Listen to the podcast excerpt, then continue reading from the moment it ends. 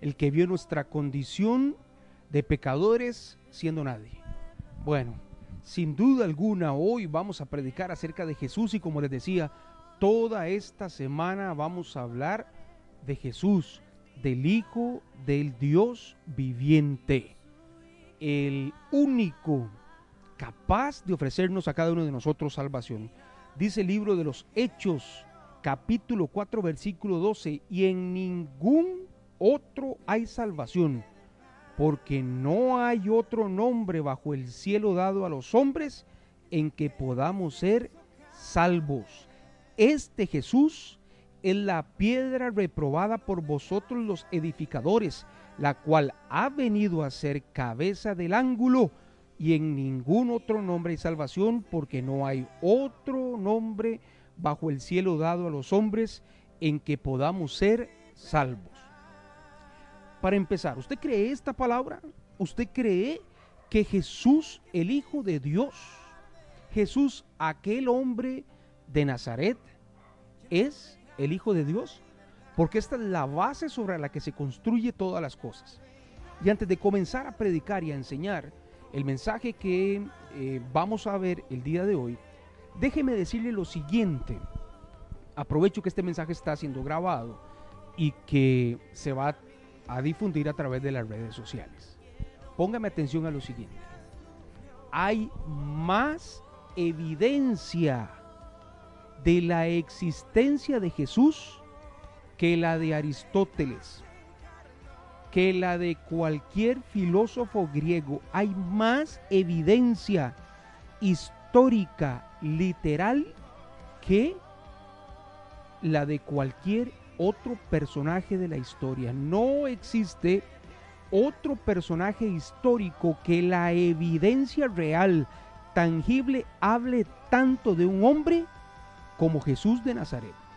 Esto es importante porque hay gente que no cree en Jesús, no cree que existió. La ciencia, la arqueología nos comprueba la existencia de Jesús. Y nosotros tenemos básicamente cuatro fuentes de información acerca de Jesús.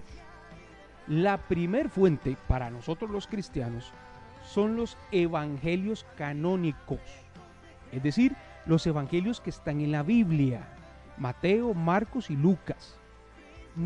Esa es la primera fuente de creencia de la existencia en Jesús. También tenemos otras fuentes paralelas que están dentro del mismo canon. Por ejemplo, las cartas del Corpus Paulino. ¿Sí?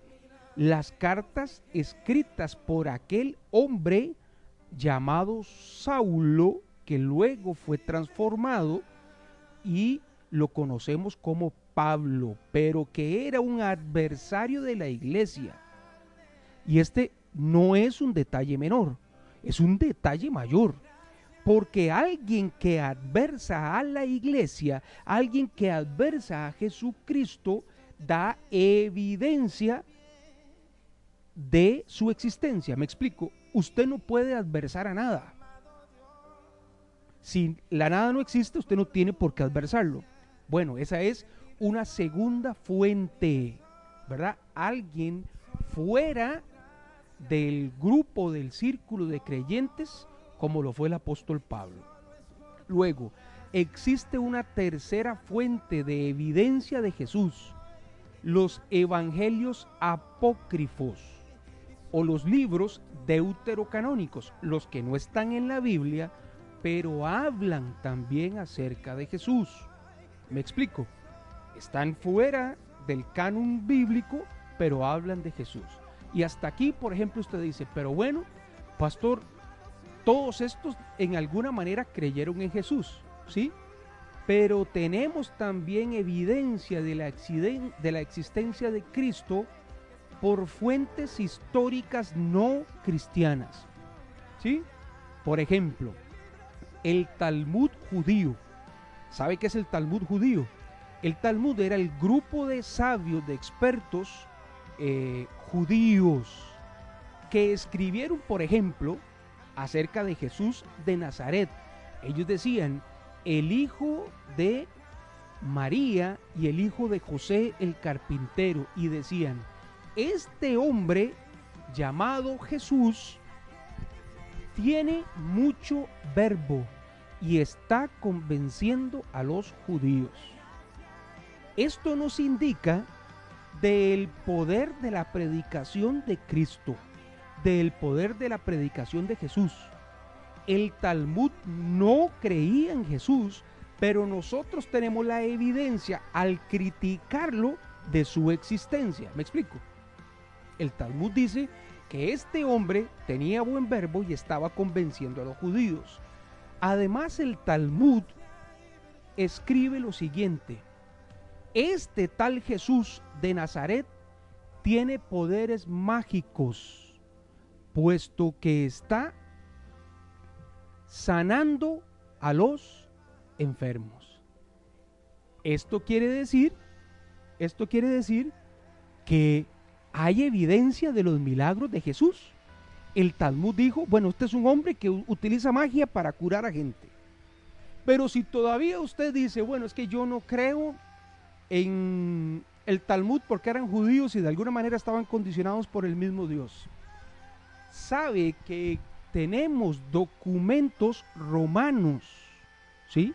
Del ejército romano que 60 años después de Cristo, es decir, más o menos 30 años después de la crucifixión, lanzó un edicto que dijo, o dice así, es prohibido robarse el cuerpo de los muertos para que no digan que después resucitó.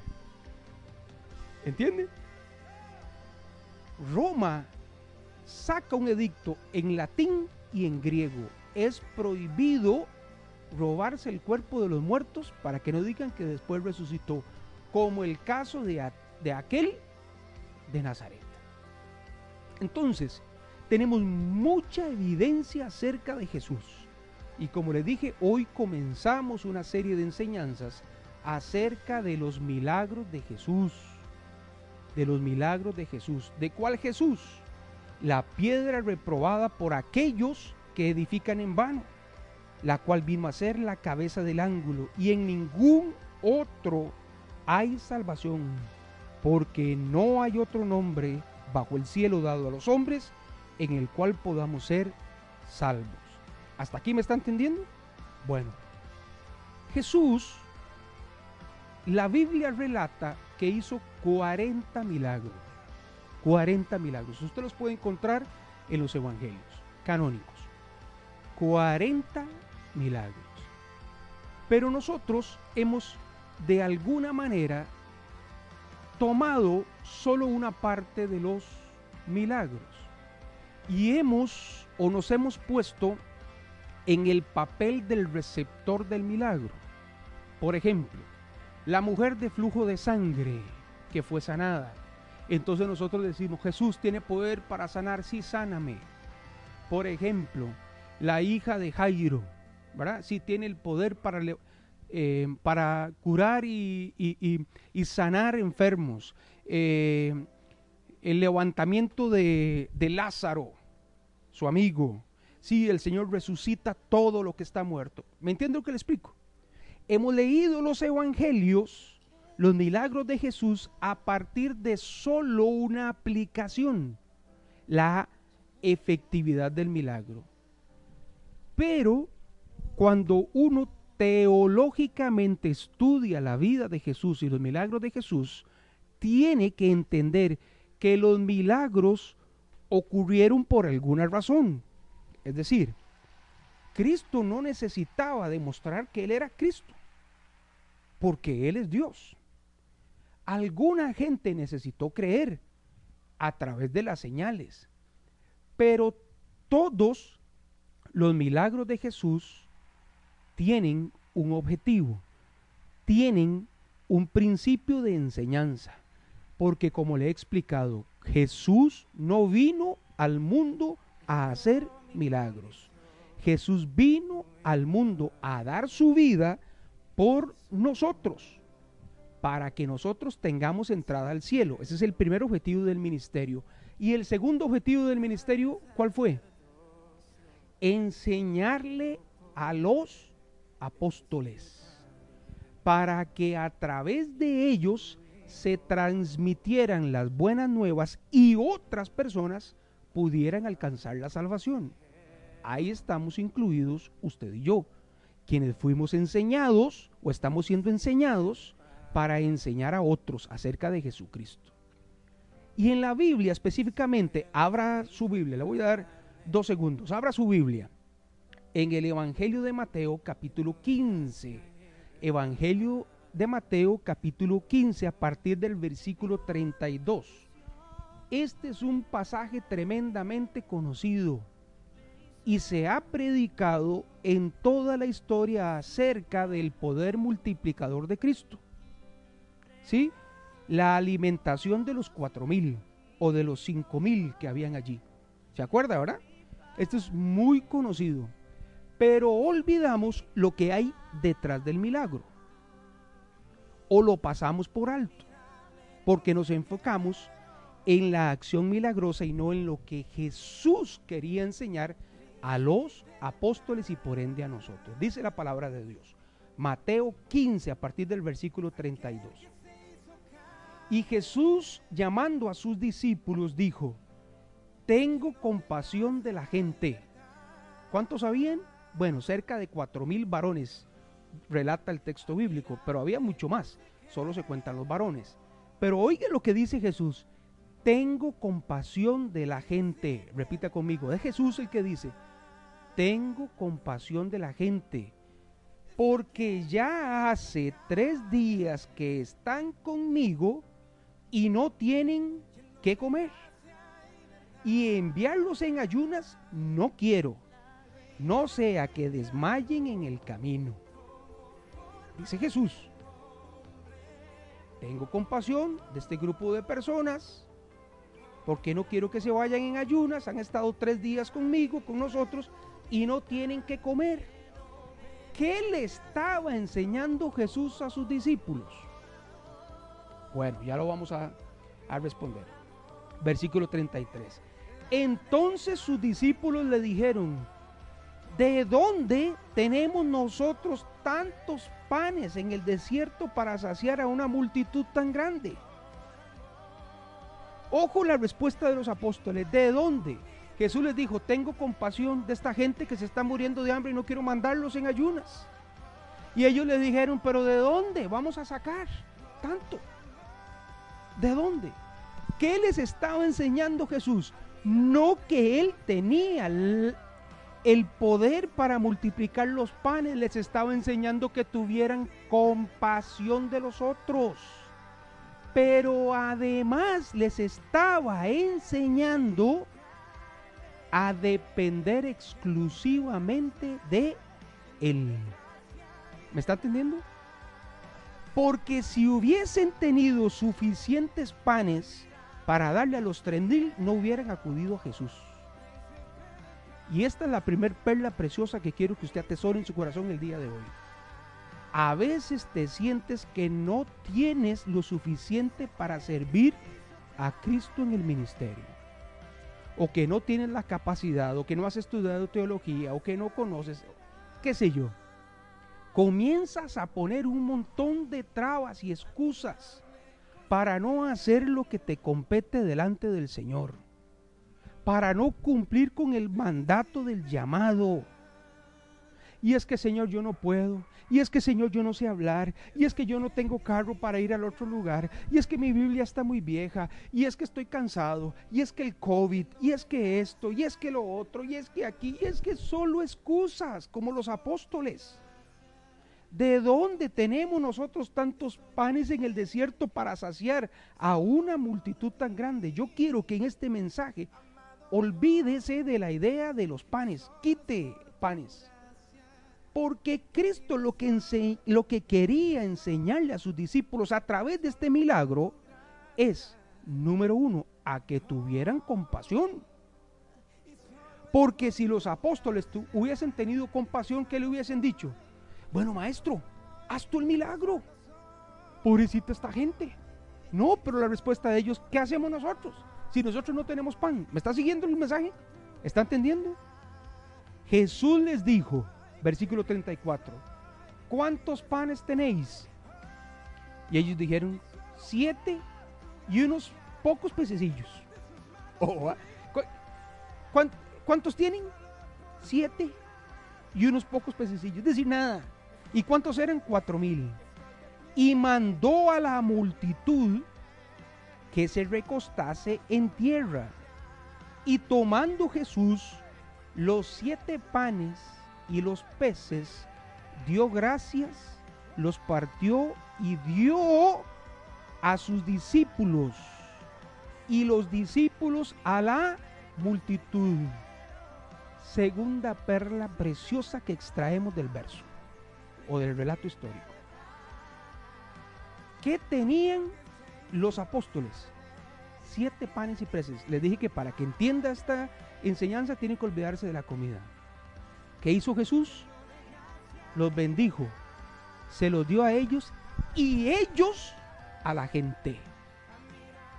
¿Qué tienes tú para servirle al Señor? Un poco. Bueno, es que al Señor no le importa lo poco que tú creas que tengas. El Señor multiplicará los dones y talentos que tú tienes para servirle en el ministerio. Porque no fue Jesús el que entregó los panes y los peces, fueron los apóstoles los que entregaron los panes y los peces. Detrás de este milagro hay una enseñanza para los apóstoles y por ende para nosotros. Y mandó a la multitud a que se recostase en tierra. Tranquilos. Estoy hablando de la gente a la que usted le puede llegar. Tranquilos.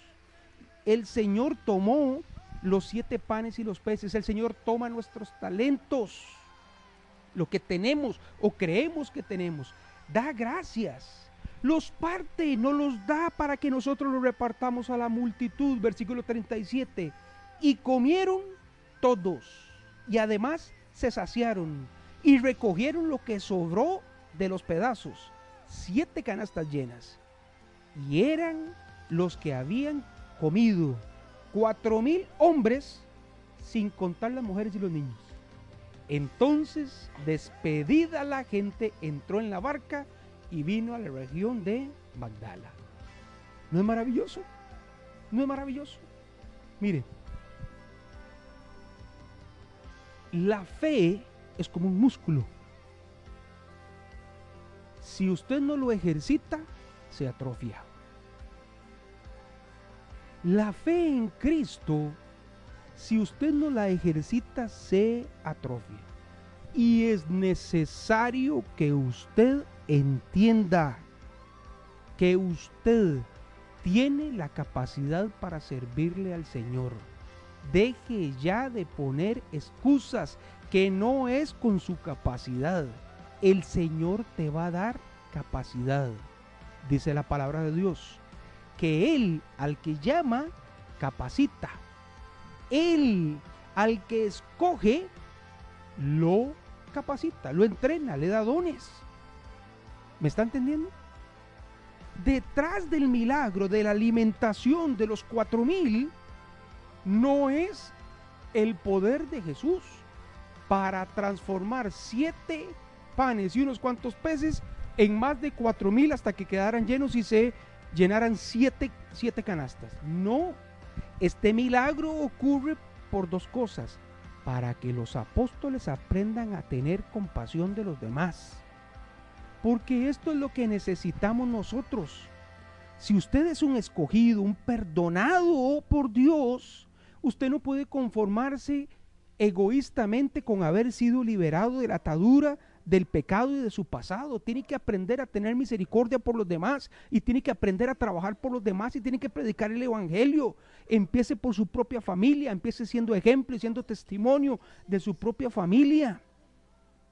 Usted tiene que aprender a tener misericordia por los otros, de sus vecinos, de su ciudad, de su país. Aprenda a tener misericordia. Pero imagínese que aquí no se trata de comida. Es que usted le puede llevar comida a otra persona. usted le puede llevar eh, ropa a otra persona. Y entonces está satisfecha mi misericordia. ¿Y la salvación qué? ¿Qué es lo más importante? ¿Y la salvación qué? Porque de nada sirve estómago lleno si no hay salvación. ¿Me explico? Yo sé, hay gente que dice, yo también lo creo, el evangelio con hambre no entra. Pero usted llévele pan y llévele palabra. Pero tenga misericordia porque estamos viviendo tiempos en los que la gente y el pueblo perdonado por Dios está siendo tan egoísta que se conforman con su propia salvación. Entonces no es uno de los doce, se convierte en uno de los cuatro mil. Y le pregunto lo siguiente, ¿usted cree que al día siguiente todos esos cuatro mil no volvieron a tener hambre? Claro que volvieron a tener hambre. ¿Usted cree que esos cuatro mil no volvieron a tener sed? ¿Se acuerda Jesús en su encuentro con la mujer samaritana en el pozo con el agua? ¿Se acuerda? Y Jesús qué le dice a la samaritana? Bueno, es que de esa agua que tú estás sacando se la das a los demás y vuelven a tener sed. Pero del agua que yo te voy a dar no volverás a tener sed jamás, porque yo soy el agua de vida. Yo soy el agua. ¿Entiende lo que le estoy diciendo? Y entonces la samaritana dijo, dame de esa agua, ¿dónde está? Yo quiero. Y dijo, aquí lo tienes enfrente. Soy yo, el agua de vida. Primer principio, tenemos que aprender a tener misericordia. Basta ya de ser tan egoísta y preocuparte por tus cosas.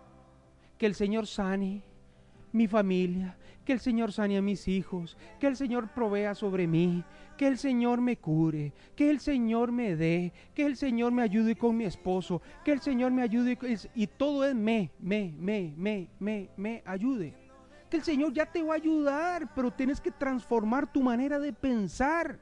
Para que ocurra un milagro tienes que ser parte del ejército del Señor y comenzar a predicar la palabra de Dios. Y le he explicado muchas veces, no, no se trata de que usted entre en problemas doctrinales sobre los siete eh, sobre los jinetes del Apocalipsis y intentar eh, averiguar quiénes son los, los dos testigos y meterse en temas teológicos tan complicados de interpretación. No solo predique lo que pasó en su vida. Yo antes, diga así, yo antes era un pecador, era un perdido, mi vida estaba desviada, pero por amor Él me perdonó y ahora yo por eso predico acerca de Cristo para que usted también tenga la posibilidad de ser salvo. Primer principio, tener misericordia, tener compasión por los demás. Segundo principio, no es con tus capacidades, muchas o pocas. Para alguien los siete panes pudo haber sido mucho y los peces muchos, para otros muy poco. Es que no se trata de su capacidad, se trata que Dios te prepara para el ministerio multiplicando lo que tú tienes. Para eso son los dones. ¿Se acuerda que le he explicado? Una cosa son talentos y otra cosa son dones. Los talentos son las facultades con las que tú naciste. Tengo facultad para la música, tengo facultad para las letras, tengo facultad para el deporte, tengo, ¿verdad? Esos son talentos. No, no, eso no tiene nada que ver con los dones. Naciste con capacidades específicas. Los dones son dados por Dios a través del Espíritu Santo para la edificación de los santos. Así dice la palabra de Dios, así escribió Pablo. Los dones son dados para la edificación de los santos. Y santos es una palabra que en el griego significa apartados de Dios, para que usted pueda edificar al pueblo, para que usted edifique a su familia. De lo poco que usted tiene, usted se lo entrega al Señor y el Señor lo va a multiplicar para que usted pueda edificar a su familia, para que usted pueda edificar a los demás. Y usted entra y pide, bueno, Señor, dame don de palabra, don de ciencia, dame eh, don de sanidad, dame, qué sé yo, el Señor te va a dar como Él quiere, porque el Espíritu Santo reparte a cada uno como Él quiere, dice el texto. Anhelamos los dones mayores, pero el, el Espíritu reparte como Él quiere. Tercer punto, deja de ponerle excusas ya al Señor. Deja de ponerle excusas al Señor. Deja de ponerle excusas al Señor. Porque Él te va a capacitar. Y Él no acepta un no por respuesta. Estando en lucha, Él te da. Si no, ¿para qué va a ser un milagro? ¿Para qué? Conozco tanta gente que primero quieren el milagro y después actuar. Entonces comienzan a hacer pactos. Señor, yo pacto contigo. Y pacto a mi familia. Y pacto a mis hijos. Señor, si tú lo sacas del alcohol, yo prometo que... Y entonces comienza usted a pactar. Entonces voy todos los días a la iglesia. Comienza usted a pactar. Señor, si tú haces, no Mateo 6:33. Busque primero el reino, su justicia y todas las cosas serán añadidas. Primero el reino, primero su justicia y todas las cosas serán añadidas. Como siempre lo he dicho y con esto termino. Yo no conozco un soldado con hambre. En los países donde hay ejército militar, que generalmente hay pobreza, salvo algunos cuantos, ¿verdad? Pero en los países de contexto latinoamericano donde hay ejército, normalmente hay pobreza, porque mantener al ejército es muy caro. El pueblo se está muriendo de hambre, pero los soldados están bien alimentados. Conviértase en un soldado de Jesucristo para que el Señor te bendiga para que el Señor te haga prosperar, para que el Señor cumpla el objetivo que tiene contigo y para que tú transformes la vida de los demás. Termina este texto bíblico diciendo, y eran los que habían comido cuatro mil hombres sin contar a las mujeres y los niños. ¿Verdad? Y comieron todos y se saciaron y recogieron lo que sobró de los pedazos, siete canastas llenas. Entonces después de la gente entró en la barca, vino a la región de Magdala a hacer qué? Otro milagro. Siguió Jesús enseñándole a los apóstoles a través de la acción milagrosa. Pero de eso hablaremos mañana. Principio número uno, para que le quede claro. Number one, compasión, misericordia hacia los otros. Este, este, esta acción milagrosa nos enseña a tener compasión por los otros. Número dos, no es con tus dones, no es con tus fuerzas, no es con tus talentos. El Señor te ha perdonado, te ha llamado, te ha sacado para que tú le sirvas. Principio número tres, deje de ponerle excusas al Señor y póngase a trabajar. Póngase a trabajar, que verás la mano de Dios actuar a tu favor.